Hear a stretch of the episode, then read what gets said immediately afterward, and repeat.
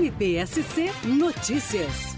A 29 Promotoria de Justiça da Capital vai apurar cerca de 100 obras em andamento com possível irregularidade na capital. A partir de farta documentação entregue pelo Sinduscom da Grande Florianópolis, o Ministério Público ficou a par de locais e nomes de empresas que estariam oferecendo empreendimento a preço de custo sem atender às exigências legais. Uma das linhas de apuração é de que clientes, sem saber, não estariam comprando o imóvel como pensam, mas sim se tornando sócios do empreendimento, a chamada sociedade de propósito específico, que demanda requisitos legais próprios. A publicidade que vem sendo feita nesse tipo de empreendimento preocupa muito as autoridades. Nesse modelo, os clientes se tornam responsáveis também por possíveis ônus da obra, como questões trabalhistas, ambientais e até futuros problemas estruturais. Com base nisso, o Ministério Público vai investigar a situação por meio de inquérito civil, a fim de apurar também se essas empresas estão realizando a incorporação imobiliária, um registro público que é obrigatório para quem vai vender na planta e serve como garantia ao consumidor que a obra será concluída e entregue.